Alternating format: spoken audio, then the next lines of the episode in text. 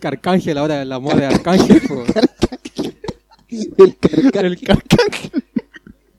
El carcasa. El carcasa.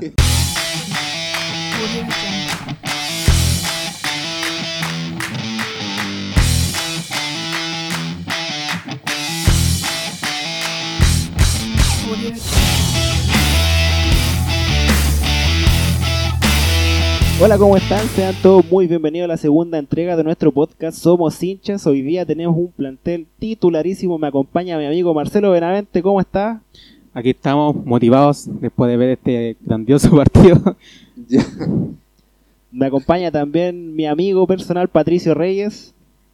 ¿Cómo está Patricio? Muy bien, muy bien aquí. eh, un poquito tarde grabando, pero contento de poder darle una, un segundo capítulo a todos. Y al último, pero no el menos importante en los controles, el señor Luciano Zúñiga. ¿Cómo está? Bien, bien, ¿y tú? Aquí estamos eh, ya listos para analizar este partido. Bueno, muy bien. Y como bien dice el amigo Luciano, estamos para analizar lo que fue recientemente el partido de Universidad de Chile con San Lorenzo de Almagro. ¿Cuáles son las sensaciones como hinchas que le dejan a ustedes este primer encuentro en, en pre-libertadores del equipo laico? A ver, como hincha. Como hincha, obviamente. Sí, somos hinchas. Como hincha, un, un sabor bastante amargo, porque para qué estamos con cosas. El partido estuvo bastante malo, fue bastante chato, aburrido. Un nivel muy pobre del equipo de Universidad de Chile. Yo una, creo que una como- extensión a lo que venía haciendo. Sí, último o sea, no ha, no ha cambiado nada de lo que fue el campeonato pasado con los refuerzos. Dudamel sigue haciendo eh, el, el mismo planteamiento muy mezquino de siempre, jugando al pelotazo. La verdad es que yo siento que fue un partido muy malo y yo creo que el empate está bien. Esa es la sensación que me da como, como hincha o como, como seguidor del fútbol que no daba para un triunfo. Yo creo que el empate es más que merecido para los dos, de verdad. A mí lo que destaco de este partido fue igual eh, el debut de, de, de los refuerzos. Yo creo que Ramón Arias estuvo aplicadito en defensa. Sí. Cañete Mm. intentó entrar en juego. Luján por ahí entró con ganas.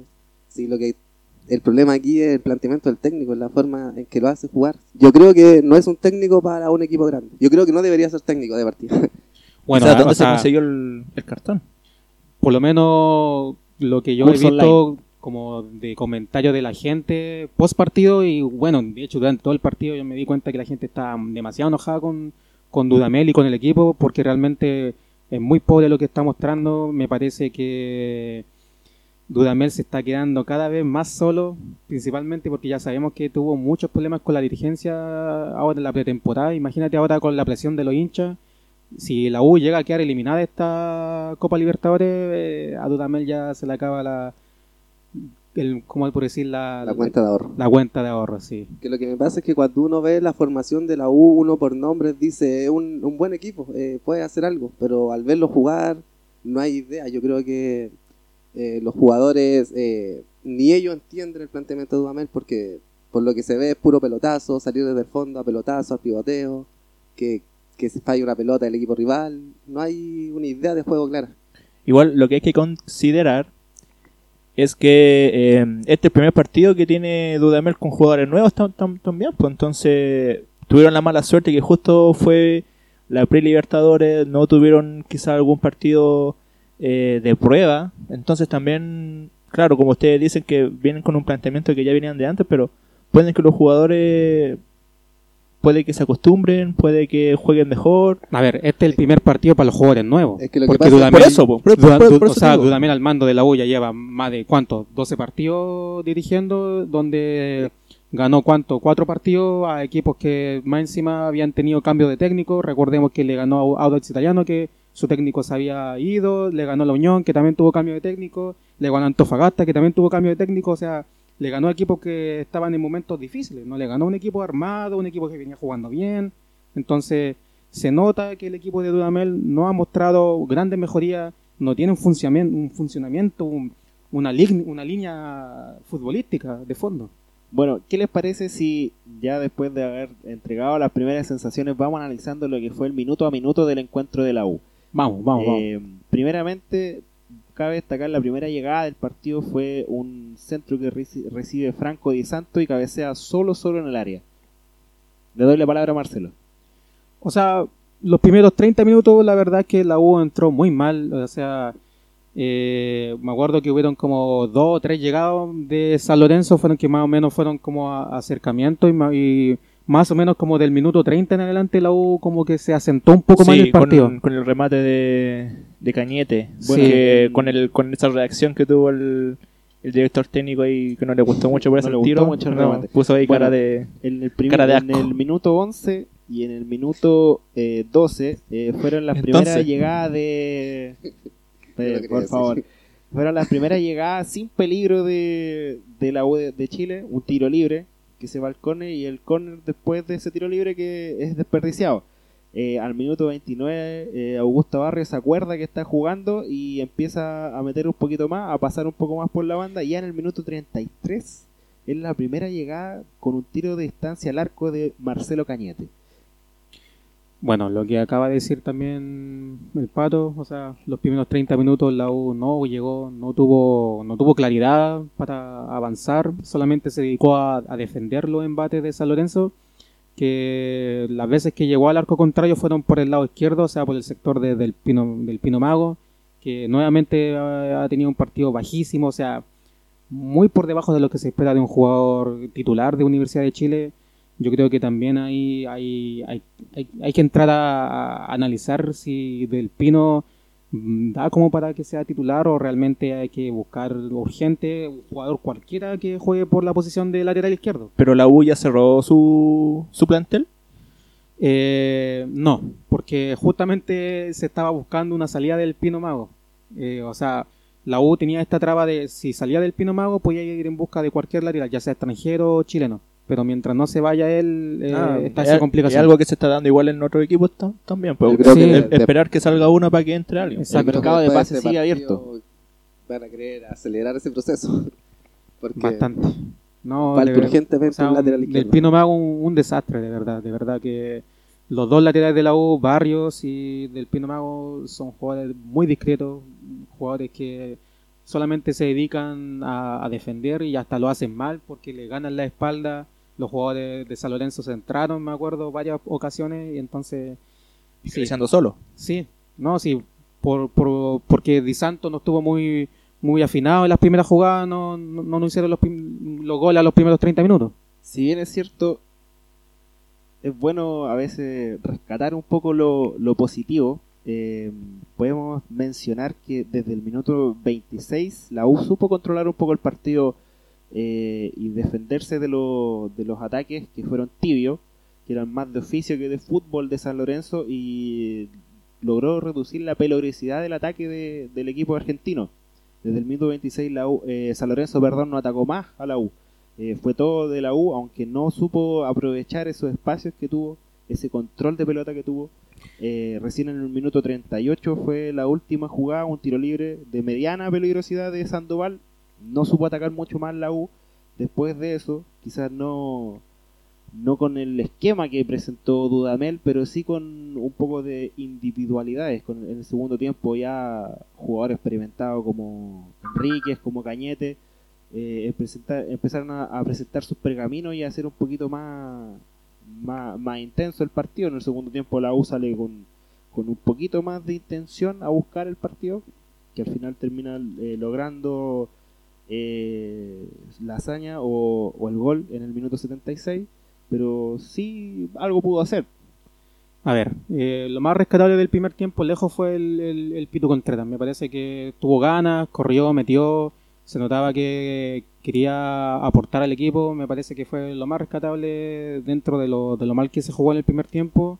Y en el segundo tiempo yo creo que apareció un poquito más Cañete, intentó como profundizar un poco más, dar más pelota en, profundidad y hasta cierto, ya, ya hasta cierto modo creo que la U el segundo tiempo tuvo más ganas. El equipo completo como que salió con un poquito más de energía y tuvo un par de llegadas, nunca tuvo una, ocasión clara de gol. Hasta el córner que Ángel Enrique de, de, muy buen, muy buen cabezazo, me parece que fue un muy buen gol, eh, abrió la cuenta. Y bueno, lamentablemente la U no duró ni un minuto con, el, con la ventaja. Dos minutos. Dos minutos. Dos minutos. dos minutos, o sea, mal, mal. Eso también es tema de análisis porque me parece que un equipo no puede eh, ¿Dormirse? dormirse de esa manera después de, de- de- de- de- de haber logrado de forma tan difícil abrir el marcador y menos en Copa Libertadores. No, y más lo que costó hacer ese gol, porque yo creo que sufrieron demasiado ustedes, igual nosotros lo estamos viendo junto a ustedes, y se notó en ese desahogo del gol, y después en dos minutos ver que prácticamente todo volvió al- Un- a lo mismo. Un gol de Peor- más encima, peor aún, un, peor gol aún. de, Sí, po. un gol de pelota parada que adivinen a quién se le, le ganaron el cabezazo. Del Pino. Ah, del Pino Mago le ganaron el cabezazo y el jugador se la dejó chanchita ahí a Di Santos para Lo- que empatara. Lo rescatable del gol de, de Ángelo Enríquez es que la U tarda 10 minutos, exactamente 10 minutos en aprovechar la superioridad numérica. El jugador que fue expulsado, eh, Diego Barayeri, si no me equivoco, eh, expulsado por, por con polémica, eh, presunta polémica porque el árbitro en primer minuto, en primera instancia le puso tarjeta amarilla y ya Pero- después de ver la intensidad del, del Polémica del quizá golpe, Polémica en por la forma, demora. sí, Por la por la demora, pero sí, el- por la demora. mm, la verdad es que Pero el de- árbitro tomó buena decisión ya porque estaba bien de, de ver la, la intensidad del golpe de Barayeri en la Ribey, eh, decide ponerle tarjeta roja directa y el partido se reanuda en el minuto 66 y se Sí. tarda 10 minutos en convertir el gol. No le duró mucho la ventaja, no la supo conservar, pero por lo menos pudo materializar esa superioridad numérica en un gol por lo menos. O sea, eso ya igual viene siendo tónica en, el equipo de Dudamel. Un equipo que es verdad al que no le marcan muchos goles, tampoco convierte tanto, pero siempre con cada partido o hace uno o hace dos goles, entonces me parece que el, el tema del jugador menos obviamente le jugó a favor a la U. Eh, de- no, tampoco digamos que fue muy superior a la U después de la expulsión del jugador de San Lorenzo, o sea, fue, un- fue una jugada fortuita creo yo de, de pelota parada. Logró materializar nomás. Claro, en cierta forma. Pero para mí el análisis general eh, es que la U a la U le falta fútbol, le falta bastante, le, le falta bastante juego y yo creo que si se quiere lograr la clasificación allá en Argentina tiene que ir mucho, muchas cosas que mejorar. Yo creo que con Dudamel en la banca la uno va a dar más. Es esto lo que vimos, la forma de juego de Dudamel y no creo que la cambie porque no la cambió eh. O sea, en un momento la cambió obligado haciendo cambio en un partido, pero el planteamiento inicial siempre fue este, uno de un equipo, pero eh, juega, eh, él juega de una manera, pero su, su equipo lo, lo, lo lo plantea de otra manera. Con lo mejor que tiene, con lo que le dice la dirigencia, no sé. Pero eh, eh, tiene que trabajar mucho. En realidad tiene que trabajar mucho y, yo creo que el partido de vuelta de Libertadores, yo creo que si queda eliminado eh, puede ser una salida, puede ser- detonar en la salida de Dudamel. No creo que la dirigencia lo quiera esperar todo un campeonato como para no tener resultados. ¿Ustedes creen que estarán buscando la dirigencia eso para que poder darle la salida a Dudamel? No sé si lo está buscando, pero está preparado. Es que por los conflictos que se ha dado entre la dirigencia y el técnico, yo creo que igual la dirigencia puede que no vea con malos ojos, aunque sea una eliminación de una Copa Libertadores, eh, que la U quede eliminado para así tener la excusa perfecta para poder eh, despedir a Dudamel, creo yo. Yo no sé qué hace ahí todavía si por lo que te sabe no lo quieren. O sea, a uno como hincha, más allá de ser hincha de Colo Colo, eh, como hincha de la Copa. Libertadores, como hincha de equipo chileno en, en esta en estas instancias de Copa Libertadores y sin querer eh, salvar a la dirigencia, pero eh, da la sensación que, que la, la U con, con toda su historia, con toda su jerarquía, carece de esa de esa mística en Copa Libertadores que tienen algunos equipos como Peñarol, como Olimpia, eh, como Boca, como el mismo Colo Colo, que a veces sin, sin mucho, Bueno, sin años mucho que no, po. pergamino eh, logra ganar partidos con, con harto oficio, ¿De con, me harta garra, con harta entrega, más que con, con ganas que fútbol, pero tiene, tiene esa que mística que, no, mística- no jugando bien logran ganar partidos, o sea, la última experiencia de Colo Colo ganándole a Peñarol un partido que no, no tenía cómo ganarlo, pero lo gana igual, y otros equipos que, que llegan a instancias finales solamente eh, plantándose con, con el nombre quizás de, de, de grandes de, de- del continente. Bueno, la U como que tiene que trabajar un poco más, tiene que entregar un poco más de, de buen fútbol, tiene que exhibirse un poco más, sin olvidar, en Copa Sudamericana la, la campaña es brillante, brillante de la Universidad de Chile, pero demuestra que tiene que hacer algo extraordinario para poder llegar a esa instancia. No tiene como esa, esa, esa mística, esa, esa como esa jerarquía que, que, que pueden exhibir otro equipo en, en Copa Libertadores. A ver, te acabas de dar la misma respuesta tú solo, porque dijiste que no basta solamente con tener mística, dijiste que hay que trabajar, hay que tener buen fútbol, hay que tener un equipo. me, me parece que el- la U mística- que- la que mística, compadre, no sirve de nada porque, empezamos. porque Colo Colo ganó 2-0 contra Peñarol del local y después le metieron 3-0 de visita y al final quedó eliminado de... Es que no hay ningún equipo No, que haya salido con campeón de la Libertadores con mística, con no, no, mística. ningún pues, la equipo mística se hace la mística te da te, te sirve para ganar claves. uno que otro partido Sí, pero la Copa Libertadores o los torneos internacionales se ganan con buen fútbol se ganan con un plantel realmente cohesionado con, con, con, con funcionamiento Hoy táctico van a haber con, partidos que van a ser con- más con difíciles trabajo, que o sea, eh, cosa de ver cuál es el mejor equipo actualmente sudamericano que está jugando mejor River a mi gusto Sí. y ese es un equipo que tú no veis que digas, ah, este equipo tiene mística, ¿no? Este es un equipo que trabaja, un equipo que está bien, bien planteado, que, Se está- conoce en el campo. que se conoce y que lleva trabajando hace harto rato, hace harto años. Porque la mística la tiene. Cuando yo hablo de la mística y vemos a Universidad de Chile en Copa Libertadores, ¿es un equipo que realmente vemos naturalmente en Copa Libertadores? No tanto como Peñarol, no tanto como River, no tanto como Boca, no tanto como Olimpia. A eso me refiero con la mística. Yo no quiero de- menospreciar al equipo porque sí tiene una gran historia, sí ha hecho una buena, unas buenas presentaciones en Copa Libertadores, pero le falta eso, esa, esa sensación de que, de que de repente tiene más ganas que fútbol. Pero la, la U no, no lo demuestra, no lo demuestra, no lo demostró hoy día jugando con San Lorenzo, un equipo que viene ah, de, de muy muy disminuido, tampoco es un- el gran San Lorenzo que hemos visto en años anteriores, pero la U no muestra esas ganas. No, no solamente ahora con Dudamel, sino que en años anteriores también no demuestra esa, esa intención de ir más allá. Por último, si no tengo el fútbol, si no tengo los jugadores, tengo las ganas y, y me planto con la intención de ir a buscarlo. Es que te- tú, me, tú estás ahí como atacando a, a- a que la U le falta mística, pero yo encuentro que le falta mística a todo el fútbol chileno. Eso- le falta, eso le yo iba a falta decir. jerarquía a todo, el- a, a todo nuestro fútbol Sí. chileno que hace rato viene haciendo un desastre en los torneos internacionales. O sea, la- Católica, siendo el tricampeón del fútbol chileno, no ha sido capaz de clasificar al octavo en ninguna de las ediciones que ha jugado en los últimos cinco años de la Copa Libertadores. Siempre ha quedado eliminado y que ha quedado incluso hasta último en su grupo. O sea, dando, dando una pena, o sea, siendo realmente un mar de lágrimas. Y entonces, mística. Yo creo pienso que- que más que mística hay, hay que trabajar en, en lo que es el problema de fondo. ¿eh? O sea, son la formación de los jugadores, son los planteamientos, son los técnicos que llegan al equipo, al, al fútbol chileno en realidad. O sea, técnicos que no tienen ningún perna- pergamino si vienen aquí a, a llenar el bolsillo y se van así sin pena ni gloria. A experimentar. Yo creo Sí. que va por ahí el tema. Yo creo que es un tema no solamente de un equipo, sino que es de ya de un campeonato, de una liga. Porque es cierto, Colo Colo fue campeón en el 91 y de ahí ni siquiera una final, llegó a la final de la, de la Sudamericana que le perdió acá. Entonces, Y ese equipo tampoco era de mística, era claro, un equipo que era, jugaba era- bien. era de juego. Durante Entonces, 90 sí Colo Colo llegó a instancias finales. Sí, cuartos pero- semifinal.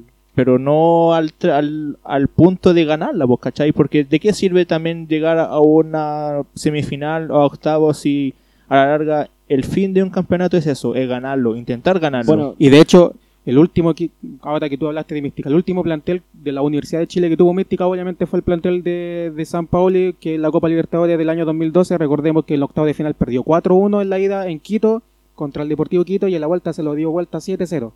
Ese fue el último plantel de la Universidad de Chile que tuvo Mística y hasta dónde llegó, hasta semifinales, ¿por qué? Porque le faltó fútbol. Porque no tuvo, no le bastó con la Mística para eliminar a Boca, le faltó fútbol. es, lo, es lo mismo que pasó con Coquimbo.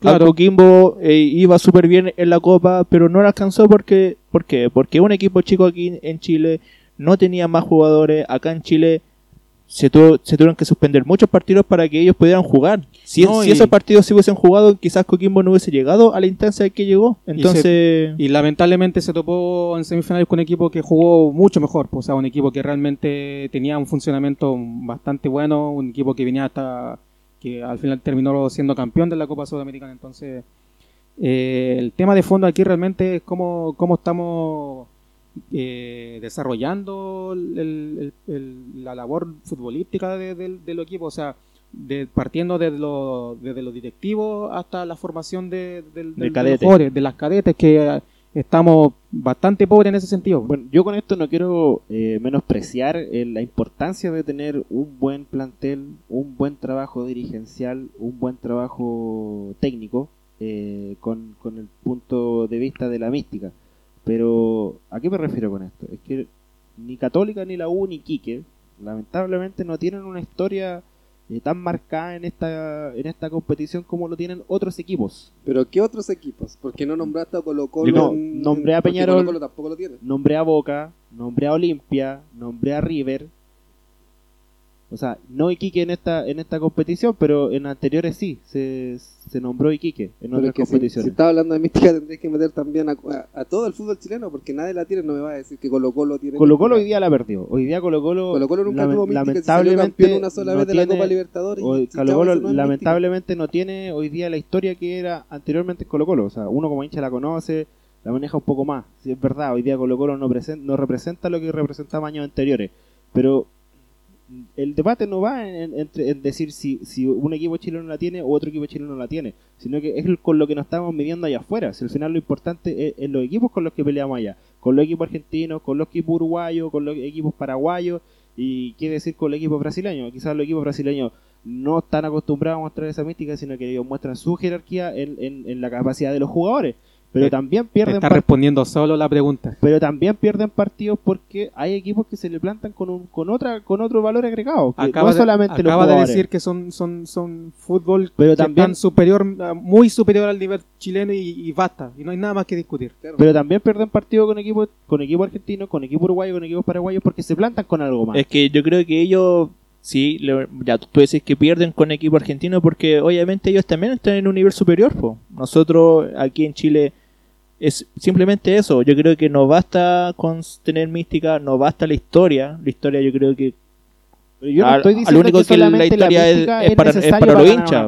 Sí, es, ver- es verdad se necesitan todo lo que ya dije buenos jugadores se necesita buen trabajo dirigencial se, necesi- se necesita buen trabajo técnico pero nos falta ese, ese valor agregado porque hay equipos que también tienen los mejores planteles, tienen los mejores técnicos, tienen el mejor trabajo dirigencial, como lo dijo Católica, como Católica dijo el Marcelo, pero no son capaces de mostrar algo más. Es que ¿Qué- por- Entonces, ¿qué les falta? Es que por, por lo mismo, po, porque a nivel nacional son los mejores, pero cuando salen de Chile no lo son, po, porque el campeonato chileno en sí está súper no- abajo. Me vaya a decir que Porque, Católica Neto, no tiene un plantel para es que competir por en eso lo digo, internacionales. no lo No, tiene, no lo tiene. No lo tiene. Y no lo va a tener nunca. sí lo tiene. No lo tiene. no tiene un plantel. No tiene un para- y plantel ya para quedó competir. Ya quedó demostrado que no lo tiene. Si hubiese tenido un plantel para pelear alguna copa, no hubiese quedado eliminado la en la Copa Copa. Sudamericana estaba como para que Católica saliera campeón.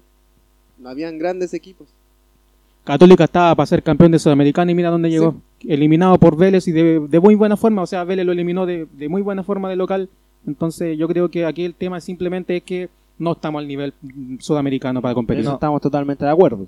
no estamos al nivel y me parece que eh, de lo único que nos podemos aferrar es que existan planteles eh, así históricos, no sé si decir la palabra histórico, planteles excepcionales que den el salto, o sea, eh, la U del 2011 o el Colo Colo-Colo Colo de 2006. 2006 fueron fueron excepciones nomás, fueron excepciones a la regla, ¿entendí? Fueron cosas que se dieron fortuitamente. Mira, inclusive ese Colo Colo del, del 2006, que fue cuatro veces campeón, no fue capaz de ganar una Copa Sudamericana, teniendo el, un- el partido de allá de visita a su favor y era cosa de ganar acá y no, y no pudo. Entonces, es simplemente ver los números, ver cómo, cómo se juega y... Le faltó la, la mística que tú hablas.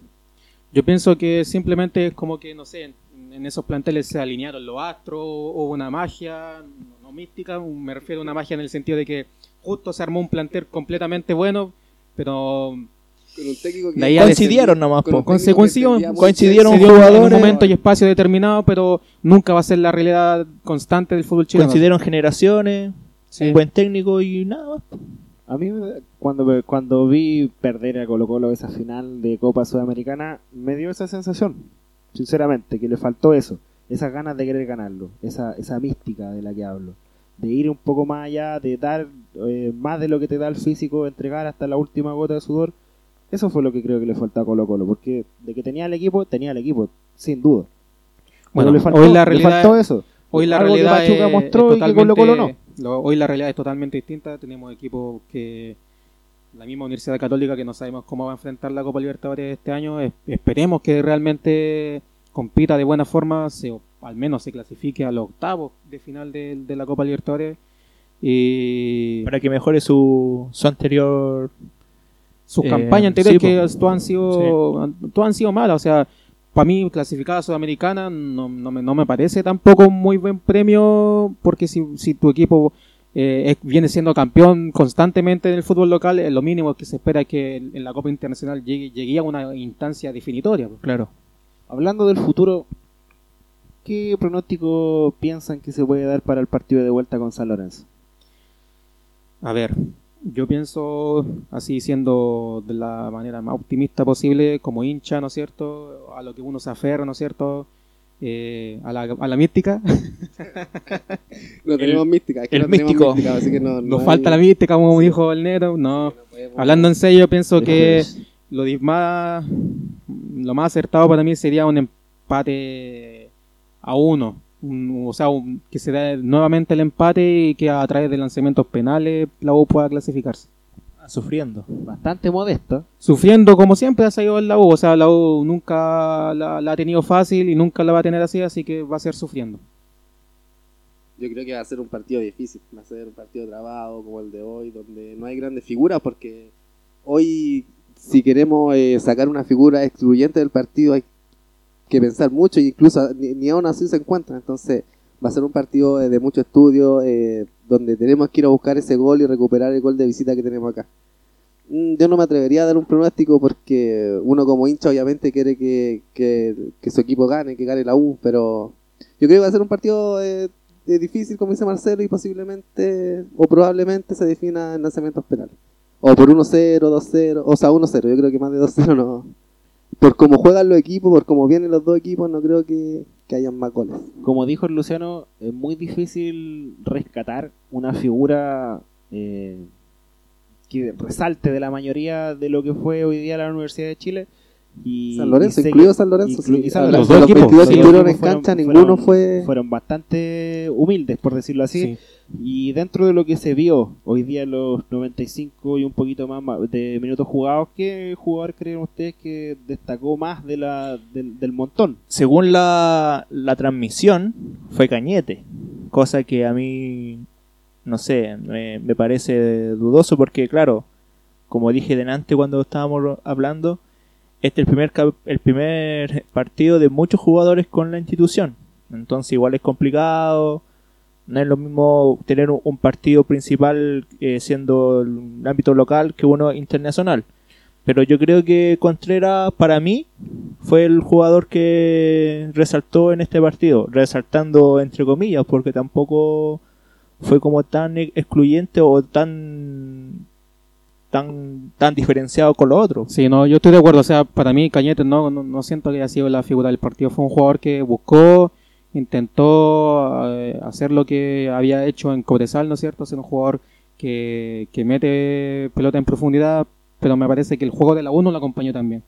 Yo pienso que también lo, lo más rescatable de la U lejos fue el Pitu Contreras por su entrega, su, su garra al momento de, de recuperar balones, Su de correr. Eh, y en defensa me parece que Casanova junto con Arias mm, dentro de, de- de lo general le estuvieron bien. Porque incluso en el, gol de San Lorenzo hay un el error, recordemos, fue del Pino Mago, no fue, o sea, no fue de los defensores netamente. A pesar de que no tuvimos muchas opciones de peligro, tampoco eh, nos vimos muy apremiados en el fondo. Yo creo que la pareja central jugó bien. Fue un partido, como digo, muy trabado, que se jugó más en mitad de cancha. eh, ecuaciones claras en el área casi ni vimos, aparte de los goles. Un cabezazo por ahí al principio del segundo tiempo de San Lorenzo. Así que... Nada, yo creo que... Te perdiste, ¿eh? el jugador, hermano, el Ah, jugador eh, del- Yo creo que también, yo creo que el Pitu Contreras fue el que más metió, el que más encaró, siempre está con las ganas de jugar. Es un jugador que empezó a jugar por la regla del sub-21 y hoy lo tenemos en el equipo titular porque no hay regla en la Copa Libertadores y se ganó el puesto. Yo creo que es el que más corre y el que más mete. Sí, y yo creo que de, de los refuerzos, eh, Arias estuvo bien. Sí, la pareja central lo dije. Sí, fue buena pareja gustó. de centrales. Cañete fue, ya lo intentó, ¿no es cierto? Hizo lo que pudo. Y me parece que Sandoval estuvo bajo. Mm, Me parece que no, no da como para que juegue quizá el próximo partido. Yo creo que si Espinosa está en condiciones, yo creo que sería Espinosa el titular. Me gusta igual Y- que Ángelo siga haciendo goles, que sí, que recupere su Sí. nivel. Oye, Y pero ¿quién eran los contagiados? Eh, bueno, nunca hubo como una declaración oficial, pero claramente por, por porque no fueron convocados Gonzalo Espinosa y Osvaldo González deben tienen que ser los ¿Y contagiados. alcanzarían ¿Y para el próximo partido? ¿Y qué pasó con Andía en este partido? Porque yo no hasta, Hay una hasta media hora antes del partido yo hasta media hora antes del partido yo lo daba como titular o, o a la banca por último y creo que A ver, el, el partido de vuelta se juega la próxima semana, así que Por yo eso, creo que no van a no, llegar. no, No. ninguno. Si son ellos dos, o Sí. independiente de quién sea, no alcanzan. Sí, y Andía, de verdad que para mí me- también me sorprendió que no haya estado eh, en, el 11. Yo creo que fue por con, contacto Entonces estrecho. tú dices que... Porque si hubiese sido por alguna lesión hubiese, sido- hubiese no, salido o sea, la información que yo, yo leí fue, fue por eso. Más que nada fue tomar las precauciones porque él tuvo contacto estrecho con uno de los dos jugadores contagiados. Más que por lesión. Bueno, de Contreras ya se dijo todo. Yo puedo destacar también el trabajo de eh, Casanova. Muy buen trabajo del muchacho Casanova. De Paul, como siempre, entregando seguridad. Creo que no tuvo culpa en el gol. No, y tampoco Nada, tuvo culpa. mucha acción tampoco, no, Pero nada. la verdad es que no. Es, es de los partidos más difíciles de los arqueros. Cuando no le atacan mucho, están fríos y le llegan de a poco. eh, Y le convierten. Es cuando más le, le complican.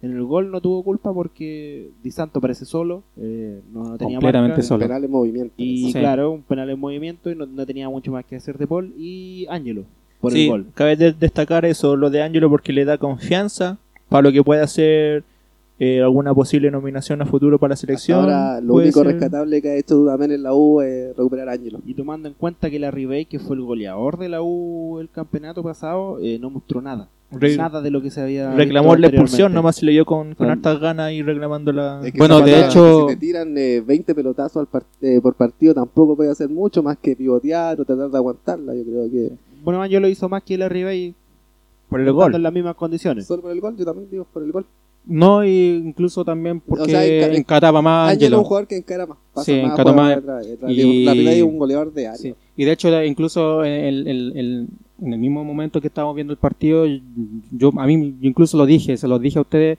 la misma la, la sensación que me da es que tiene que salir la Ribey y que eh, Enrique se vaya de 9 y bueno, creo que Dudamel por fin hizo un cambio creo que a- acertado porque sa- el gol Exactamente, sa- o sea, puso a, a- a- a Enrique en su posición natural de 9, ¿no es cierto? Sacó a la Ribey, metió a, a Luján, también metió a, a Tomás Rodríguez. En el minuto Y- 70. sí. El cambio de la Ribey por Dudamel- Luján y el Pito Contreras por Tomás Rodríguez. a Dudamel le gusta el juego de Enrique yo creo que uno de los regalones de Dudamel pero tampoco quiere sacar a la Ribey entonces al final por querer hacerle un favor a Enrique lo está perjudicando porque lo está poniendo en una posición donde mm, o sea, encara, es desequilibrante en momentos, pero no está haciendo lo que él tiene que hacer, que son goles. Son goles. Lo que sabe hacer, si sabe hacer goles. Sí. Bueno, yo creo que entonces habría que dársela en, en esta pasada Dudamel el cambio, de haber puesto a, a Enrique de, de 9. Bueno, y pasemos a analizar lo que fue el desempeño de la rama femenina de la Universidad de Chile. Un aplauso ahí a, un a aplauso la que chunchita sacando la cara. Jugaron un partido extraordinario, una gran goleada que metieron y que se meten en la en octavas de final de, de Bueno. la Copa Libertadores femenina. Aquí pasamos de toda la rabia de lo que hizo la U hoy A la día felicidad. a toda la felicidad, a toda la felicidad que nos está entregando la rama femenina de Universidad de Chile, porque de verdad que la, la chiquilla, las leonas, están jugando de una manera extraordinaria. eh, muy buen desempeño que tuvieron Es el día de ayer. Es la primera Copa Libertadores de la U, Sí, de la historia de la U. primera participación y las chiquillas de verdad que Y nada que partieron decir. bien, pues partieron Nada bien el día sábado ganando en Argentina, pero le ganándole a Peñarol. Igual Peñarol en teoría es un equipo grande a nivel continental.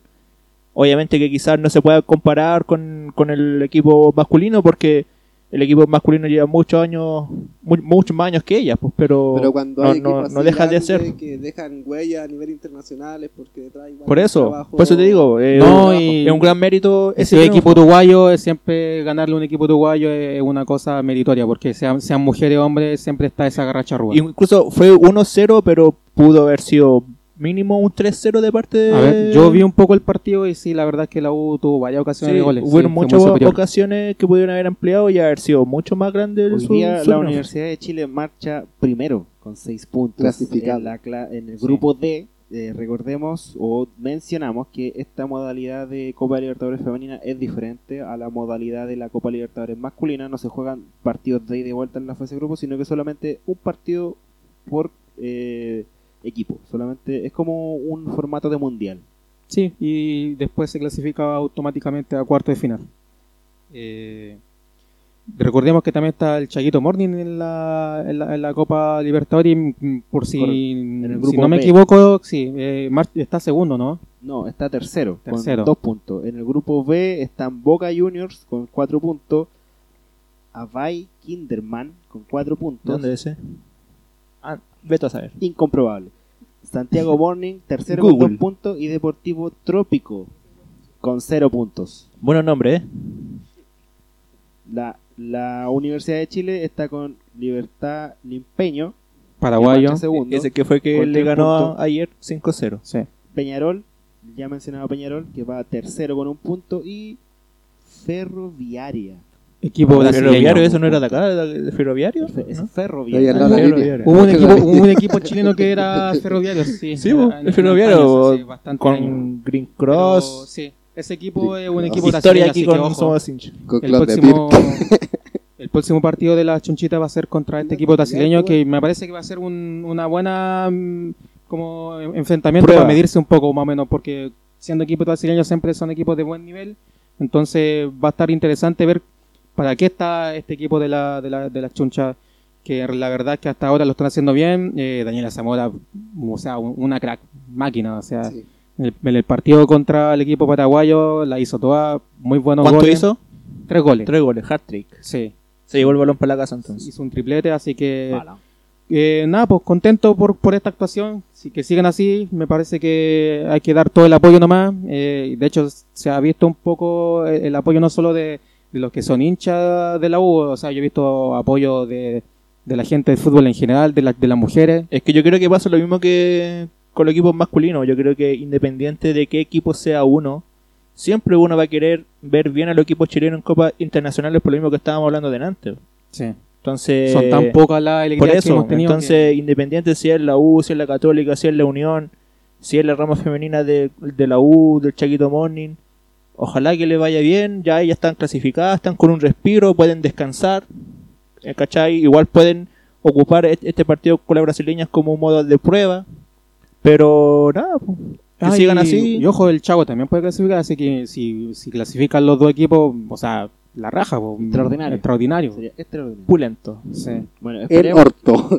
esperemos que a, la- a las chunchitas le vaya extraordinariamente bien. Ya están en octavos de final. Y a las, micro, a las microbuseras, ¿En ¿se puede cuartos de decir? final, no? ¿Microbuseras a la, a la microbuseras. Sí, que ¿En les vaya bien. cuartos o en octavos de final? De Cuarto. final. ¿Cuartos de final? Cuarto, porque son menos equipos los que participan en esta copa. Ah, perdón. Corregí. Perdonado, perdonado. Cuartos de final, mira. Qué mejor. Tremendo salto. Oye, Los y dos partidos ya otro- están en cuartos de final. Otro equipo que tuvo participación en la Copa Libertadores esta semana, ayer, Sí, Ayer. fue la Unión Española. La Unión, Contra ganó 1-0 Independiente del Valle. Es en un siempre partido- difícil Independiente del Valle. en un partido igual discreto. Yo no lo vi, yo vi eh, el compacto. Igual es difícil analizar de un po- desde un compacto, pero la Unión fue el Pero- gol, que fue un autogol. y Pero ustedes- tenemos la suerte. profundizar un poco más. No, yo no, yo también me puedo decir que yo no lo vi, Nicolás tampoco, pero para eso tenemos a Marcelo, a que envió el Dato, ¿cómo era? partido. Mr. Dato. Mr. Dado, así que hay todo oído para ustedes. El próximo partido los quiero a todos pegados bien. Sí, de eso el todo lo vamos a de ver. vuelta, todo- amigo, todos trabajo, pegados a la tele. Amigo, yo ya nos tiró la oreja, así que para el próximo Me partido sí o sí No me dejan ocupar el teléfono en el trabajo. Ya, Ya. Vamos a hacer igual No, que hoy día nos vamos bien. a juntar a ver el partido. No, Bueno. eso no, yo desde mi casa, pero lo voy a ver igual. ya está el mamazán. Ya. ¿Qué Como siempre, como siempre. Patricio y sus cosas de Patricio. Sí, vi el partido. eh, no sé si valió la pena haberlo visto. Porque fue muy mal el partido. Y eso sería el análisis, muchas gracias. haciendo- no, fuera de toda broma, la verdad es que el partido estuvo muy chato, muy fome. eh, muy mal el, el- el rendimiento que también tiene la Unión Española. Me parece que este equipo de Pellicer también un equipo muy chato, aburrido, con un, con un estilo de juego ya bastante pasado de moda, si se quiere decir de alguna manera. Y yo creo que lo más rescatable para la Unión, así de verdad, fue el resultado. O sea, me parece que haberse llevado un triunfo fue mucho premio porque en los 90 minutos Independiente del Valle fue superior, tuvo claras ocasiones de gol. Me recuerdo una que sacó Tomás Galdame ahí de la línea y que después la pelota pegó en el travesaño y después el jugador de Independiente del Valle eh, se la farrió. Y después de eso, recordemos que también el gol de Unión vino de, de un autogol, o sea, de un jugador de Caicedo, si no me equivoco, un jugador que también fue ba- bastante Desequilibrante. desequilibrante en el equipo de Independiente del Valle, y así que Eh, Unión. ¿Por el autogolfe del ciclista? No, no, por, por el juego, por, No, sí. por el juego mismo. De, o sea, de verdad que Caicedo eh, estaba haciendo hasta figura del partido, pero hasta que es- lamentablemente metió ese autogol y. Bueno, por lo menos metió un gol. Es claro. Importante. Part- Importante. Está en la estadística. Bueno, no, o sea, eh, lo más rescatable de la Unión creo que El fue resultado. lejos el resultado y también de los jugadores, creo que Carlos Palacio, eh, así como así como el Pitu Contreras hoy día se notó con ganas, con, con rapidez, me parece que Carlos Palacio de la Unión está haciendo lo mismo, o sea, se, se demuestra que los jugadores jóvenes, las canteras, eh, están de cierta manera sacando la cara por los equipos chilenos. Eh, principalmente porque se, se nota que son jugadores que, que- que tienen hambre, o sea, que tienen, que, que tienen las ganas de demostrar lo que, lo que pueden dar y Aprovechan la oportunidad. sí, y, excelente que lo estén haciendo de esa manera. Eh, de verdad que Carlos Palacio también fue súper de, de- destacado y aparte de él me parece que Farfán también tuvo tuvo por ahí un, un par de ocasiones de, de llegada que no la supo aprovechar. Eh, pero más, más que eso, no mucho que decir de la Unión. Así que ojalá que para el partido de vuelta allá en, en, en Ecuador, en, si no me equivoco, va a ser en el Casablanca de la Liga Deportiva Universitaria de Quito. Difícil, así que mucho que mejorar para que se lleve la clasificación. Considerando cómo jugó la Unión y considerando el resultado final, ¿tú crees que tuvo mística la Unión Española en este partido? No la tuvo, claramente no la tuvo. ¿Nos vamos con música entonces? Yo creo que tuvo un No. cueazo, un cueazo Sí, y listo. Sí. Bueno, Volvió Cuevas. Entonces, pues, podríamos decir cueva. que el cambio de entrenador le perjudicó al- a la Unión porque la Unión totalmente, venía- sí, o es sea, que Ronald realmente. Fuente tuvo un par de, resu- de resultados malos y lo echaron. Chao. Típico, Típico, que- echaron típico de fútbol típico de chileno. fútbol chileno que Yo de verdad creo que con Ronald Fuerte este partido de la Unión lo hubiese o sea, la Unión hubiese por lo menos arriesgado más, o sea, por lo menos hubiera ido a buscar el segundo gol, porque de verdad que la Unión hizo el gol y se ratonó. Yo pienso que si hubiese Mm. estado Ronald, hubiese quizás si hubiese ido con la ventaja, yo hubiese buscado algo más. Yo creo que ni ellos se lo, se lo creían en ese momento, como se estaba dando el partido. Yo creo que el gol de Independiente podía caer en cualquier momento y una jugada fortuita, Ah, y Men- gol. Rosa al, al Mono Sánchez, la verdad que el Mono también tuvo buena tajada, me parece que algo le está haciendo bien al Mono Sánchez por ahí. Sí, ¿eh? el pololeo parece. Sí, sí, sí. Le, lo están, le están haciendo harto cariño. A cualquiera yo creo. Ese cupé. Bueno, esperando a que los, a los equipos chilenos, no solo a los masculinos, sino que también a los femeninos les siga yendo muy bien en Copa Libertadores. Eh, le sirve mucho al marco del campeonato nacional, eh, a los jugadores jóvenes para que se, se muestren. Este es un marco importante en el que lo pueden ver eh, clubes extranjeros. Eh, Hacemos la primera pausa. Sí, Ya, vamos quiero ir al música. baño, por favor. ¿Quién elige la canción esta vez? Eh, acá Chipún. ya, pero no se va a saber. No, ustedes lo van a hacer cuando lo escuchen. Obvio, pues bueno. Así que, ja,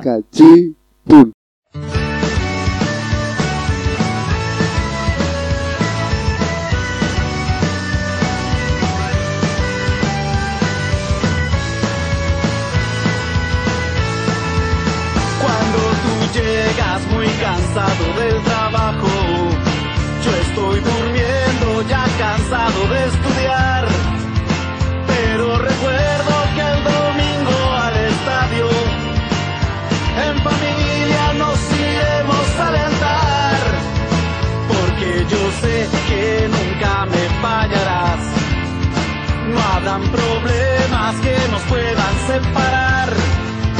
Cada domingo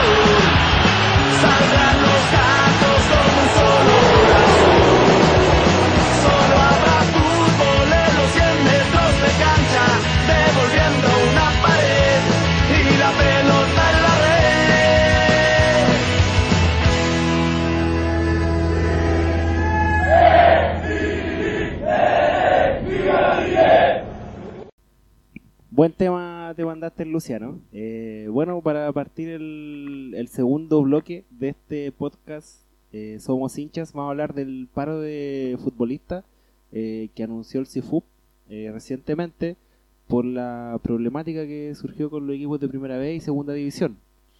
Bueno, de- ¿se acuerdan que la semana pasada estábamos hablando de que Arturo Vidal se había puesto como en rebeldía con respecto al, al- a lo que estaba pasando en la segunda división? Bueno, eh, hubo una reunión de los capitanes de los clubes de profesionales, ¿no es cierto?, del sindicato de, del CIFUP y se llegó de forma unánime a un paro. Entre medio de eso hubo una declaración de los clubes de Sí, primera vez. Una, ne- una nefasta declaración a mi parecer. fue en quien verdad. gatilló que esto, que esto ocurriera en realidad. Eh, ¿Alguien más o menos tiene como más o menos lo que decía esa declaración? Yo, yo la verdad que no, no, la, no la pude leer. Bueno, en verdad igual fue medio enredar la, la declaración de la primera vez porque mezclaron cosas del 2019 que a ellos le perjudicaron.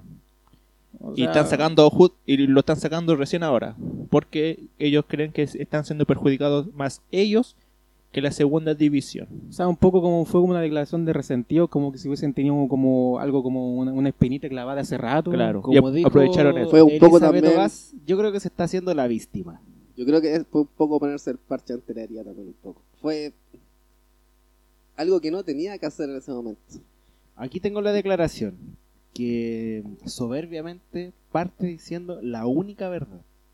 Claro, como que la demás es falsa y solamente ellos tienen la razón en todo y Eh, prácticamente creen de la ellos. ¿no? Es un poco larga la declaración, o sea, la, la declaración Parece pública, que me salieron bastante tímidos Claro. de la vez. ¿eh? pero procedemos a leerla.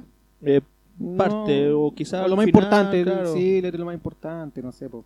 donde donde diga, donde donde queda la caga, literalmente. A ver. Aquí, mira, la segunda, acá. Ahí están nuestras lectoras. Bueno, en, en una parte de la declaración dice textual, resulta entonces claro que la división más golpeada por la solución buscada a los hechos de 2019 es precisamente la primera vez. Poner en contexto que los hechos que se refieren fue a los del estallido. Sí, no me correcto, sí. Desde- desde el campeonato pudo el terminar el estallido. campeonato. Sí, donde Lowe se salvó. Yo sabía que venía ese comentario mediocre y, y Continúa. bajo. Continuemos. Y es sorprendente que las voces escuchadas pretendan incrementar aún más este perjuicio y evidente injusticia, pues se nos quiere obligar no solo a renunciar a un ascenso, sino que además a aceptar dos descensos directos y dejar a la segunda división lejos de toda colaboración o solidaridad en la búsqueda del retorno a la normalidad. Todo esto sin contar que los tres elencos de primera división descendidos en el último torneo tendrán doble castigo.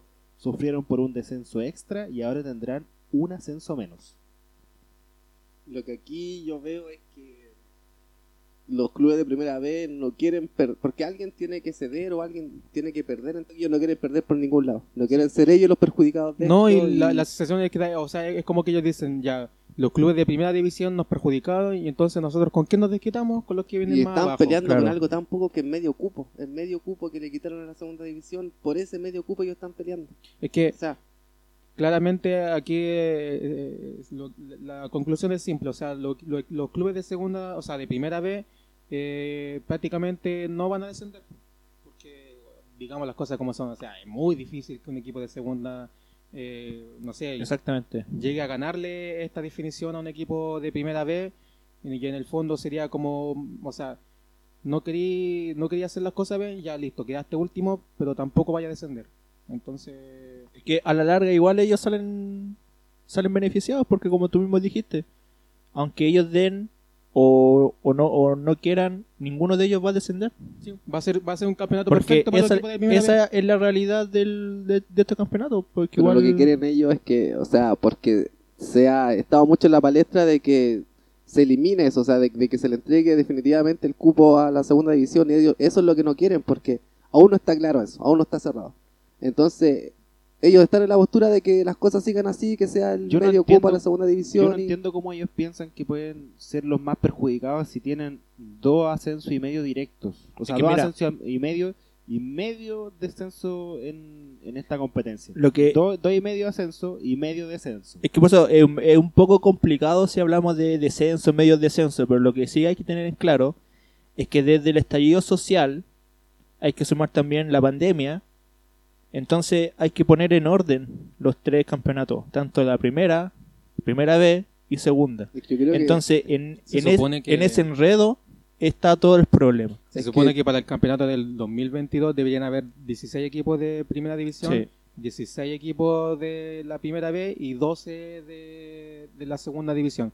Ese sería como el orden perfecto que tiene la NFP y, lo- y los clubes.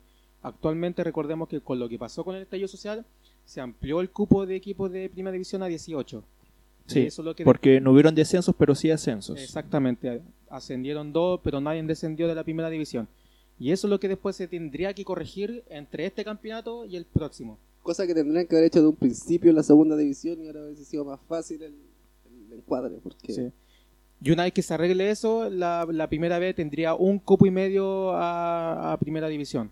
O sea, lo uno directo y es después justo, yo creo uno, que uno después. es lo que tienen Es que, que- tener. sí, un directo y otro que vaya a un partido y de sería definición. justo que también hubiera un cupo y medio En el de segunda la segunda división. Sí. a la B. Sí. Claro. Igual yo creo que en eso todos coincidimos, porque claramente los perjudicados aquí son la segunda división.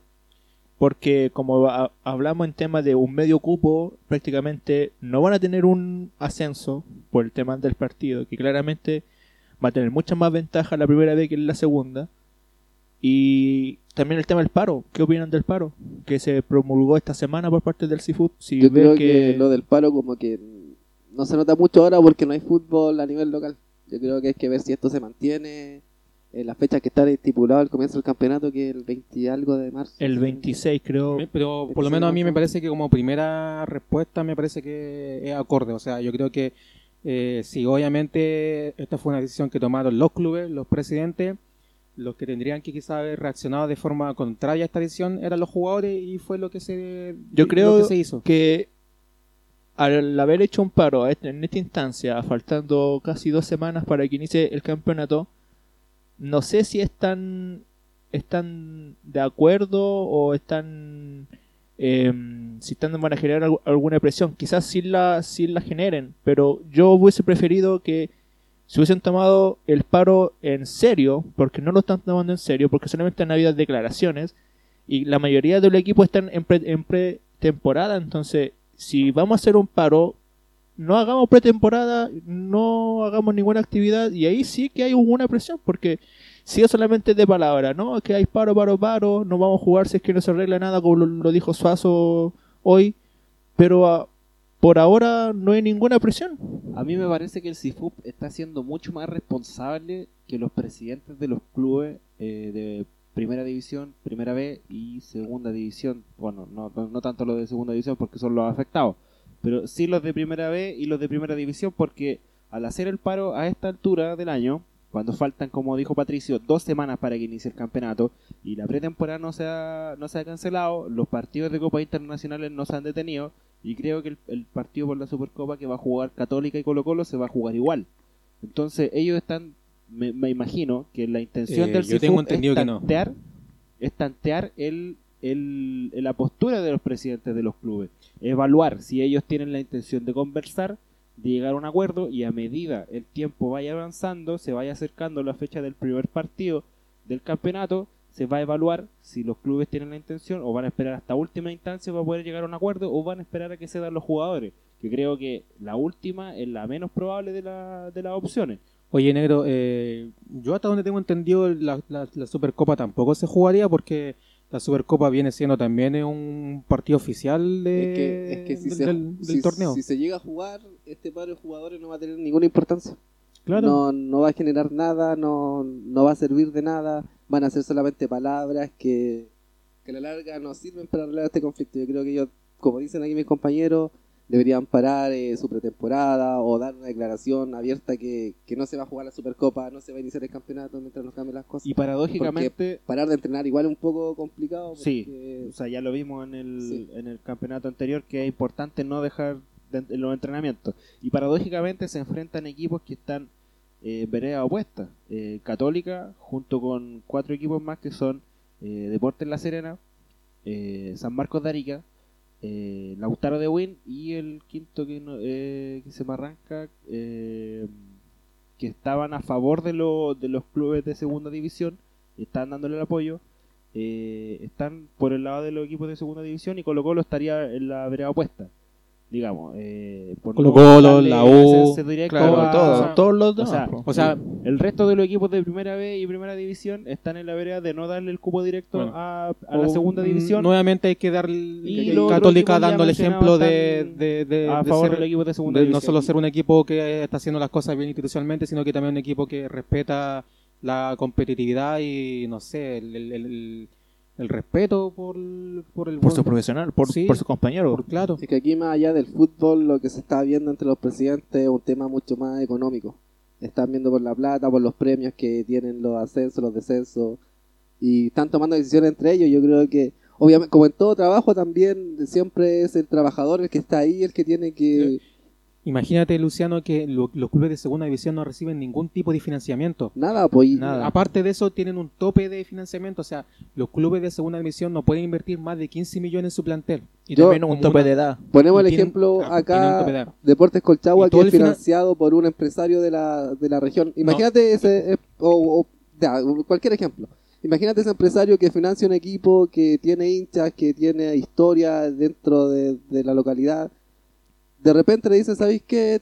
Vaya a tener que gastar tanta plata, pero solamente tenéis medio cubo pa- para ascender. Vaya a No, tener que o sea- jugar contra un equipo para de subir que viene de, de- de otra división más fuera- arriba, la yo que fuera el- más apoyo. Yo fuera el presidente de ese club, no invierto nada. No invierto nada más y, No chao, invierto, y así no- va muriendo la, sí, no. la mística. No, o sea, los equipos. porque no, no, no me sirve de nada, porque no, no, ni siquiera tengo el cupo asegurado, o sea, prácticamente voy a gastar, ¿cuánto? Me voy a, voy a gastar 15 millones, ¿no es cierto? Ya supongamos que gasto los 15 millones que es el tope, ¿para que Para ni siquiera saber si voy a ascender o no, no o sea, yo, yo me iría del club, o sea, yo o, o- Lo dejo o ahí, me lo dejo a la de la división sí. y me voy, me, y me voy a la tercera nuevamente y no juego la división, pues. Yo creo que, que aquí se quiere, no sé, con o sea, a opinión muy personal, con este. Con esto de dejar de lado la segunda división, como que pienso que se quiere eliminar o quiere, quieren acabar finalmente con, con esa división y que sea todo amateur. A ver, aquí hay algo que tampoco hemos mencionado. Y es, ¿por qué nació la segunda división? ¿Alguien sabe cómo nació la segunda división? ¿Cuándo nació?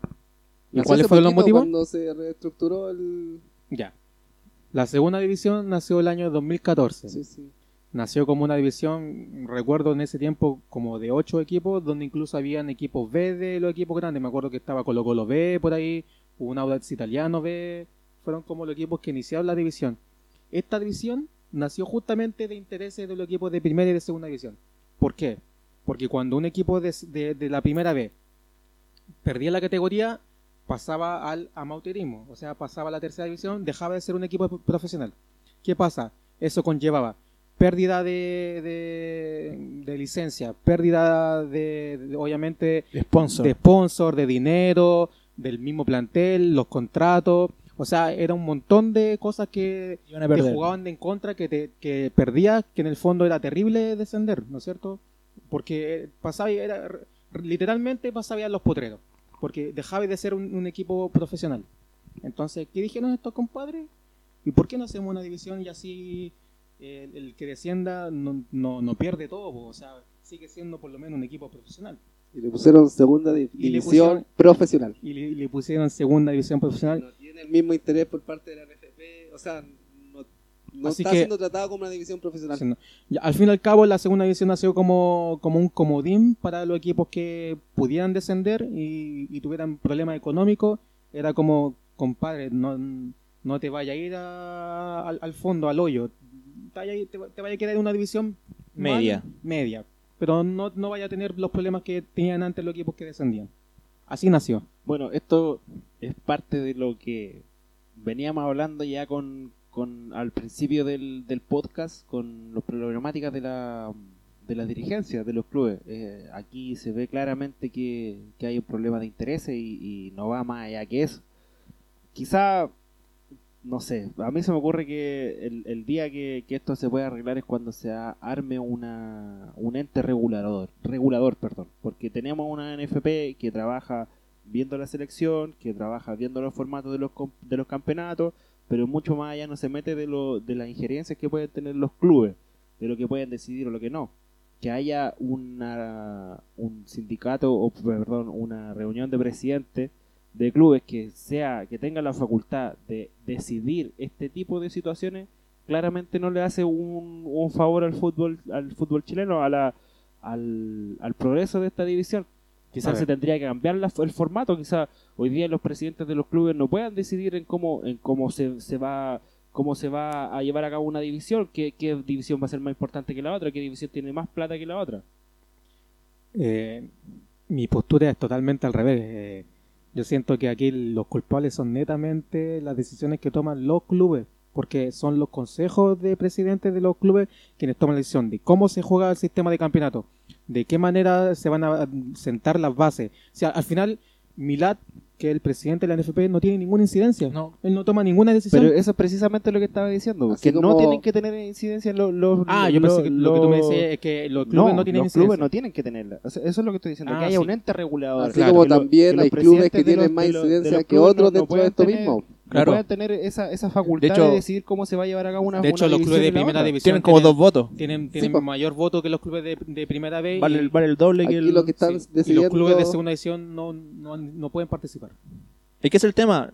Hay otros presidentes de otros clubes que deciden cómo se va a jugar la segunda división. Ni siquiera los que juegan esa división tienen el- derecho de dar una opinión que sea. Yo creo que ni siquiera ni eh, siquiera lo invitan. Sí, eso, ni siquiera lo invitan a las sesiones. Entonces, ¿cómo tú vas a jugar algo que decidieron por ti otros presidentes de otros clubes que no tienen ninguna relación con, con el tuyo? Eso es precisamente lo que no puede pasar, que otros presidentes de otros clubes decidan por una división en la que ellos no juegan. De hecho, los presidentes de los clubes no tendrían que decidir ni siquiera cómo se va a jugar en la división que los mismos clubes que ellos presiden se juega. O sea, tendría que ser facultad única y exclusiva de la NFP decidir cómo se llevan a cabo las divisiones, cómo se llevan a cabo los ascensos y ellos tener la última palabra. Y que solamente y los presidentes de los clubes solamente se, di- se dediquen a presidir sus clubes, nada más, no tienen por qué decidir cómo se llevan a cabo otras cosas, cómo se lleva a cabo el campeonato. O dar idea de cómo poder hacerlo, pero creo prácticamente que ellos no tengan la última decisión, sino que la misma NFP. Bueno, solamente se puede evidenciar con todo esto que está pasando que los clubes de, o mejor dicho, los presidentes de los clubes profesionales son son un grupo de gente que lo único que le interesa es llenarse los bolsillos, de, de tener, de velar su- por sus propios intereses, eh, porque imagínate, eh, reciben dinero, ¿no es cierto?, de lo que es el, el- del canal, o sea, TNT, y imagínate, o sea, nadie nos asegura a nosotros que ellos, ellos invierten un poco, pero al mismo tiempo se están llenando el bolsillo con, con otro resto y así se sienten cómodos. Entonces, el, interés y el, el egoísmo que se ve aquí es, tremendo y bueno. eh, Ojalá que sirva de algo este paro, o no sé, pero tiene que haber alguna solución Sí. por la segunda división. A mí yo prácticamente la primera vez, no sé, no con su con su declaración, yo creo que a la gran mayoría de quien la leyó eh, está en desacuerdo con ello. No, y nos quedó claro lo que ellos realmente están buscando, que es simplemente Su velar beneficio. su- su- mis intereses personales y no pensar en nadie más. Es un tema que da para largo. Eh, vamos a estar atentos para profundizar en, en futuras entregas y hablar de este tema que no- nos preocupa a todos. Todos queremos que el campeonato nacional se desarrolle de la mejor manera posible. Ya eh, tenemos déficit del, del funcionamiento del campeonato y un paro de jugadores no, nos- no nos beneficia en nada. Eh, para ir terminando el tema del CIFUP, eh, pasamos a hablar de la selección ahora, de lo que se viene, de lo que pasó con Conmebol y los equipos europeos en, Champions. Algo que para mí sí nos beneficia esta vez. Bueno, eh, yo no tengo mucha información, así que ahí me gustaría que los chiquillos Bueno, me... Yo según la información que manejo... Habla pues conchito madre, ya. No, dale, dale, no, dale, no. Dale, es que pues, yo iba a empezar a hablar, pero dale nomás. No, habla dale nomás, parar. Según la información que manejo era que los clubes europeos no querían prestar a los jugadores a sus selecciones por temas de pandemia, obvio, y por el tema de tener que... Porque recordemos que la, la fecha anterior también se jugó con muchos problemas, hubo muchos contagiados en los planteles también, y eso es lo que no quiere los clubes europeos, aparte que tienen que cumplir cuarentenas por obligación, es la obligación de todos, y están en esa. Eh, yo hoy escuché por ahí una propuesta de la FIFA de ir a jugar la eliminatoria a Europa, no sé Europa. si... eh, era A las cierta, no sé si realmente Sí, fue. sí, creo que sí, fue cierta. Sí. Pero finalmente se terminó suspendiendo negro. ¿Qué pasó ahí? Sobre el tema de, jugar quería- la, la, la, la- las clasificatorias en Europa, eh, sin duda habla de la poca importancia que, Sin Dudamel. sin duda, Mel, sin duda demuestra la poca eh, importancia que tiene FIFA para con para con Conmebol. Eh, de partida, los clubes europeos tienen la garantía de no prestar jugadores para jugar fechas eliminatorias, que son fechas FIFA. Se supone que son fechas importantes y más encima obligan a los equipos sudamericanos o quieren obligar a los equipos sudamericanos a ir a jugar a Europa. Es que o sea que la liga europea importa más que la liga Es que sudamericana. otra vez entramos un poco a lo que del tema anterior. O sea, que lo- es la plata. otra vez los europeos europeo conquistándonos, weón. Que, que, la- que una selección. Malditos españoles. que una selección o Otra vez nos colonizan, weón. latino. Bueno, desde el punto de vista de Conmebol, eh, recordemos que quedan en el futuro, si no me equivoco, 10 fechas clasificatorias. eh, y entre medio está Mucho, la mucho Copa la Copa América, que se va a jugar en este formato de equipos del sur, equipos del norte, eh, en el que juegan cinco lo es. por lado. ¿Sabes qué, ¿sabes qué, compadre? A esta altura la Copa América me importa una raja. De verdad que no, Mira, no sé, pa- de primera, ¿para qué, pa' qué están haciendo esta Copa América así? No, no, no tiene Para que la gane Argentina. que- para que la gane Messi. yo Sí, que, la gane Messi. Para que la gane Messi. Yo creo que es la Vamos a tener que tener oportunidad- Copa América todos los años para que pase eso. Yo creo que la oportunidad de suspender esta Copa América, un torneo que es importante a nivel eh, sudamericano, pero se puede suspender y en eso, en esas fechas que- que, tenemos ahí jugar, no sé, La Copa América seis partidos desde- de clasificatoria al tiro, seis fechas de clasificatoria al tiro, nos adelantamos mucho en el tiempo, No, es lo que nos que yo- falta. Desde, desde que se había suspendido la Copa América el año, el año pasado, y debería haberse ya suspendido y no haberse jugado nomás porque no daba el tiempo. O sea, teníamos las que estábamos jugando una Copa América por año, entonces No, pues que yo me acuerdo que eh, antes eran cada cuatro años. cuatro, cuatro años. Sí, pues, sí, eso Sí, era lo normal, lo normal. O sea, con respecto a lo que es Copa América, Conmebol y su presidente dejó en claro que la Copa América no se suspende. No, por ningún motivo. La Copa América se juega sí o sí. Y no Y- se va a salir de ahí. Y la razón, opción. una razón razonable. La plata. La plata. Simplemente la La plata. plata, los El sponsors, los premios, Bueno, los derechos de televisión. Y la solución para esta fecha doble que se Quieren suspendió es que en, en octubre y en noviembre se juegue en fecha triple de clasificación. Se jueguen los partidos que están pendientes en esos dos meses. Y si es que se puede jugar de forma regular después de lo que se viene ahora. Se supone que ahora lo- los clubes de Europa no están eh, prestando los jugadores por las por las fechas definitorias de Champions, que están ya avanzados, están en cuartos de final. Entonces, para lo que se viene, se podría jugar las, las fechas clasificatorias y Copa América. Si es que se ajusta un poco el calendario. Del, denle la Copa Argentina y ya, y juguemos la eliminatoria luego, compadre. Yo y creo chao. que, a mi parecer, esta suspensión de las dos fechas clasificatorias que se venían nos favorece un poco, porque íbamos a llegar a esa fecha con un técnico debutante, con quizás nuevas caras, y esto nos da un tiempo más para preparar el, el plantel, tener partidos amistosos, ojalá. Sí, o sea, tenemos más que- tiempo, tratar tenemos más que tiempo. la Conmebol ponga esas dos fechas como fecha FIFA, aunque los jugadores del exterior no van, o sea, de, de Europa no van a venir, pero que que se aproveche esas fechas como para jugar partidos amistosos con equipos de, la- de cualquier lado en realidad. De hecho, Amist- sea- que se pero, juegue. pero amistoso con quién? ¿Con quién? Con, Con Guayana Bur- Francesa. Burkina Entonces, yo creo Faso. que sería un, un gran rival. Bueno, Con- con Surinam. Con Surinam. de hecho sí. Pablo Pilat ya está trabajando en partidos amistosos para ese tiempo que, que va a estar Chile sin poder con jugar. Haití. Con Curicó, creo que. Todos acá, ¿no? Con Lautaro de Win no tienen que hacer y cuarentena. Colchagua. Venezuela y Haití. Creo que Tricolor de Paine está, ya, ya está en Pintu- Juan Pinturán para jugar el amistoso. No, pero hablando en serio, sí, yo creo que eh, no beneficia al calendario de, de la clasificatoria porque está muy apretado. Después va a venir toda la seguidilla de partidos y eso puede pasar la cuenta, pero sí en cuanto al trabajo que puede hacer Lazarte en la selección. Yo creo que tiene más tiempo para trabajar, más tiempo para jugar partidos amistosos y conocerse más. Claro, ojalá se aproveche nomás, pues. Bueno, va, después va a ser terrible la, la eliminatoria. O sea, esta, sí, que van a ser eliminatorias a muerte. O sea, estar jugando tan seguido, en, jugando del- de visita y de local en los distintos países de Sudamérica, que más encima son países con clima muy, muy diferentes, van a ser unas clasificatorias realmente muy matadoras. Y hay que tener en consideración de la pandemia. Nadie nos dice cómo esté la pandemia para esa fecha y puede que ocurra La- lo mismo. lo que pasa Es que, es que- como que na- na- nadie se acuerda que está la pandemia, la pandemia está ahí, ahí, siempre Lo que presente. pasa es que eso. si ahora las fechas se suspendieron por, por la pandemia, no podemos llegar a octubre eh, a lo mismo. pues. Yo creo que se tiene que, que planificar teniendo en cuenta que estamos en pandemia. Quizá- Esa tiene que ser la planificación para que no lleguemos, no sé, pues a septiembre o a unos días antes del partido, una semana antes, y diga, sabes que no se juega. quizá una solución para poder para que eso no ocurra es que quizá las selecciones tengan que jugar con jugadores del, del campeonato lo- lo- local. O con traje blanco entero. y- Claro, no, yo creo que... pero que- quizá incluso se, se estaba hablando de eso, que- de que- que... tenían que generar o tenían que hacer una selección solamente con jugadores del Aquí los que ámbito ganan local. son Perú, Bolivia, Venezuela, que no tienen muchos jugadores extranjeros y que tienen todas sus selecciones en- ahí, Tomando en cuenta que el calendario se va apretando y que posiblemente se puedan volver a suspender fechas eh, eliminatorias para el Yo futuro. creo que no se pueden volver a suspender fechas. Marcelo, ¿piensa que se puede hacer otro método de eliminatorio, otro formato de, de, de partido? O sea, con jugadores del medio local no lo veo descabellado. De verdad.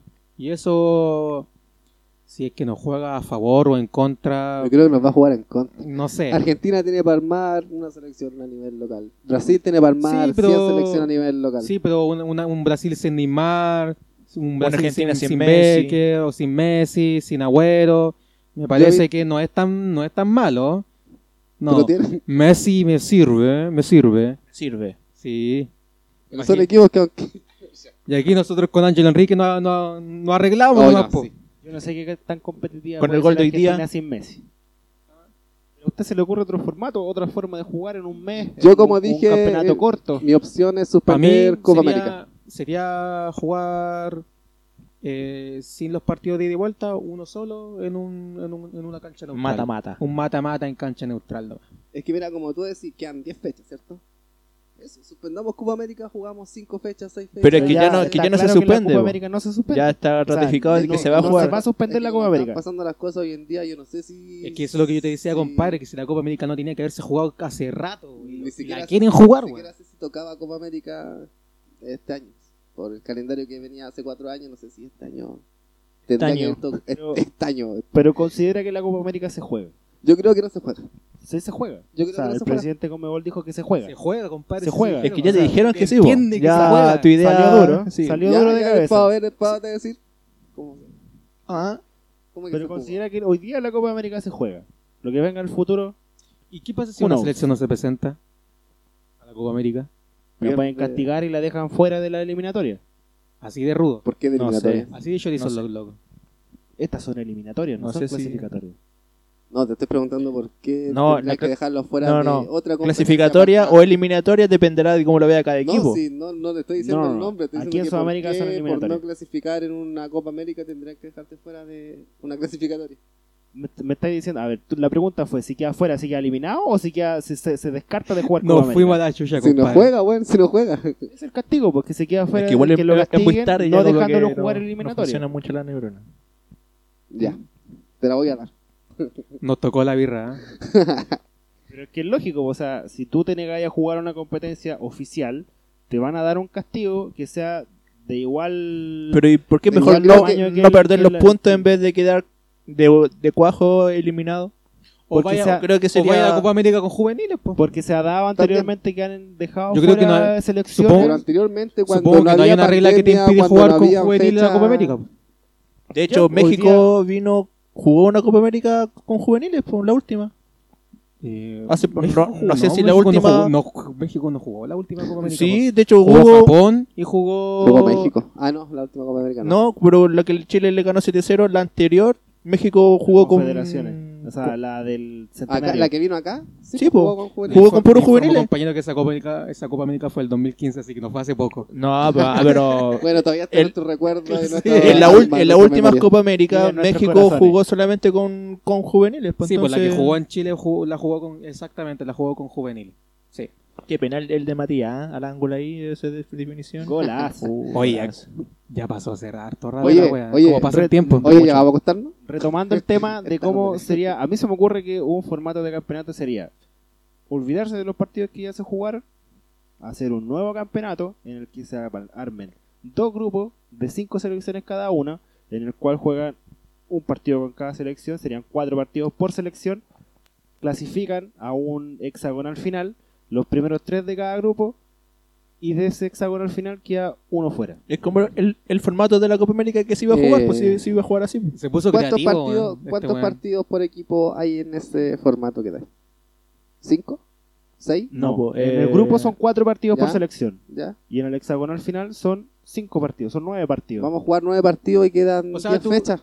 Tu formato se parece un poco a lo que son los sudamericanos. Sí, ¿no? pues. Y- Claro. Y, de hecho, no, pues que. un- un de hecho, la última, esta Copa América se iba a jugar así, pues, con dos grupos, porque se iba a repartir entre Argentina y Colombia en la sede. Entonces iban a haber dos grupos y que en esos grupos se eliminaran y siguieran con la, con la fase. Así son los sudamericanos, Sí, pues. sub-20, Sí, sub-17. así va a ser el formato. Así ahora. lo quería hacer tú, negro, con la eliminatoria. Se me ocurre que sería una buena solución en un corto plazo. ¿En qué fecha? Mira, si clasifica Chile, dámelo. ¿Después de Copa América? Obvio. Obvio Si me lo de aseguráis, América, pero después- Si Voto me- por él. Chile va al mundial, me lo dais. de- yo después creo, Copa que, América. yo creo que con un Me sirve. con yo creo que con ese tipo de campeonato no iríamos a- a- al mundial. No, y yo creo que igual es un poco difícil no. porque los, los equipos que ya están más arriba en puntos no creo que acepten un cambio desde cero. O sea, Es que tampoco Brasil y Argentina, que son, los, que son las potencias, dirían que no, y ya con eso ya no, Por eso, no yo se creo puede, que no se puede hacer eh, nada. es, Yo creo es que buena idea. Yo creo que Brasil y Argentina van a ir a cualquier tipo de campeonato. Porque seguro que van a clasificar, o sea, están pero- un peldaño más arriba que todas las selecciones tú de Ecuador. Yo creo que Ecuador podría ser un buen campeón. Yo creo que le convendría más un sistema así como O Paraguay, como Paraguay. Paraguay en estos momentos está en una posición bastante No lo sé, no lo No, sé la, no la verdad, yo no creo que no. Lo que pasa con las clasificatorias es que esto es de momento, o sea, se juegan durante dos años. Dos años. Entonces tiene Pero- mucho que ver con los momentos de cada jugador. No sé, eh, en la fecha 1 los jugadores pueden estar a un gran nivel, el, el equipo está ganando, pero en la fecha número 10 los jugadores ya están más cansados, no, no están en un buen nivel, no están jugando en su equipo. Pero como, Entonces- como esto es, es Conmebol y no ANFP, aquí los que deciden son Conmebol y no los presidentes de la asociación. Yo creo que de decide. FIFA, yo creo que ni siquiera decide con Ahí lo que es netamente la eliminatoria, quizá algo tenga que ver FIFA, pero Conmebol quizás tenga la última palabra. Ya tuvieron la última palabra en decidir que se juega la Copa América y se somete a votación. Pero no tuvieron la última gana. palabra como la para, democracia. como para asegurar que, que existieran fechas clasificatorias. O sea, no tuvieron eh, el poder ni la potestad ahí como para asegurar que se jugara la, la fecha clasificatoria. Entonces ahora están ratificando un torneo cuando vienen de una suspensión de dos fechas por, por causas que, que escapan de las manos de ellos. Pero son posibles soluciones. Yo creo que no están a- dando soluciones a porque mí- al decir se juega sí o sí la Copa América, es- no están dando solución a lo que pasó recién. Yo creo que Ah, deberían a lo de que quieren hacer ellos. yo creo que de- deberían de dejar de ir algunas cosas como por ejemplo la Copa América y Si la Copa América se está jugando todos los años, ¿qué tiene que no se juega un año? por eso. ¿Qué tiene? Igual yo me imagino que mucha plata es la que entra, pero a, a la larga les va a solucionar un gran problema. Yo creo que entraría la misma plata que hacer, eh, como digo yo, y lo voy a seguir eh, eh, diciendo, hacer muchas fechas, cinco o seis fechas en ese tiempo que se hacía Copa América. La plata va a entrar igual, las selecciones van a jugar igual. Se puede hacer un poco más de publicidad y, y entra igual el dinero, sí. El fútbol mueve bastante plata. Sí, quizás no la misma plata que entre por Copa América, porque igual una Copa América es muy Una Copa América que aparte va a ser sin público. Sí, pero y con, y diferente. con mayor razón, pero va a haber más gente que lo va a estar viendo por la televisión. Entonces es como, por mí- un lado, Para mí, yo- para mí mí lo único que lo que perjudicaría lo, per- lo que perjudicaría Perjudicaría. sí eso sería el, el invitado porque siempre cuando traen un invitado es justamente por plata o sea que Japón jugara la Copa América de Brasil fue por mérito ni porque era, era un equipo americano ¿no es cierto? Por lo menos a mí Fue como plata, hincha me seduce más y ver... todos eran, era- eran iguales esos guanes. A mí como hincha me, me Claro. seduce más ver partidos de clasificatoria que partidos de Copa América. Yo creo que es un objetivo más grande clasificar al Mundial Es y se viven de otra Es que forma. la Copa América- la Copa América po, es que- ya se jugó hace Mira, poco. para mí como que la Copa América ya se después en todo caso del triunfo de Chile, como que ya perdió como la gracia de Copa por América. eso mismo te la digo, mística muy- como es de mucho, Copa América. es mucho más atractivo poner seis fechas de clasificatorias que, que se está jugando, o sea, ahí se está jugando el paso mundial que poner una Copa América que ya la tenemos repetida, repetida. Fuimos bicampeones, ya no la queremos ganar más, entonces No, sí. No sé, la igual. ganamos ya. Sí, ya No, la igual, ganamos y la ganamos dos veces. Por lo menos a mí me gustaría que Y bien ganado. seguir ganándola porque eh, ayuda, o sea, ayuda a subir, a subir los rankings, etcétera, etcétera, pero que se juegue de, de manera normal, o sea, cada cuatro años como corresponde. po. Sí, po. Si no me equivoco, ganar Copa América da más cupo a competencias internacionales. Mm, No necesariamente, pero te da la opción de, por ejemplo, jugar la Copa Confederaciones, ¿no es cierto? Te da la opción de subir el ranking FIFA. Sí, pues. Y, Por algo Chile fue por las confederaciones. y pues, decirle a los argentinos, ¿cuántas copas tenés, viste? Creo que se, yo se, subi- se subieron los cupos, sí, de que se subieron los cupos a Copa Internacional se subieron. Pero no sé si será por efecto de haber ganado. No, yo Copa creo que América. es porque el Comebol quiso hacerlo. ¿no? Yo Hay creo que que- cuando la U salió campeón de la Sudamericana y subieron los Ah, cupos. ya, porque ya. sacaron a los equipos mexicanos también de las competencias También. de Copa Libertadores y Copa Sudamericana. Ya, ¿sabéis qué, weón? Sí. Me aburrí, weón. Ya, ¿Sabes dijimos, qué? ya, Está muy larga esta weá. Váyanse. Para ir cerrando, ¿algún comentario final del panel? Bueno, Yo quiero decir solamente dos palabras. Chao, Dudamel.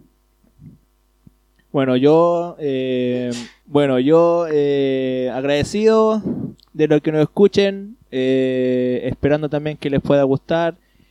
Quizás no comparten alguna, algunos comentarios de nosotros, pero eso es lo bueno, generar debate y que nos sigan en nuestras redes, en Instagram, como somos hinchas, Y bajo somos hinchas. guion bajo somos, somos hinchas en YouTube. Somos hinchas para que le den like, nos compartan, se registren y le hagan a la campanita. Así que Por favor. muchas gracias, claramente. en, Spotify. en- en Spotify. No, ya.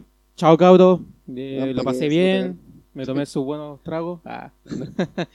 y nos vemos en el siguiente capítulo nomás.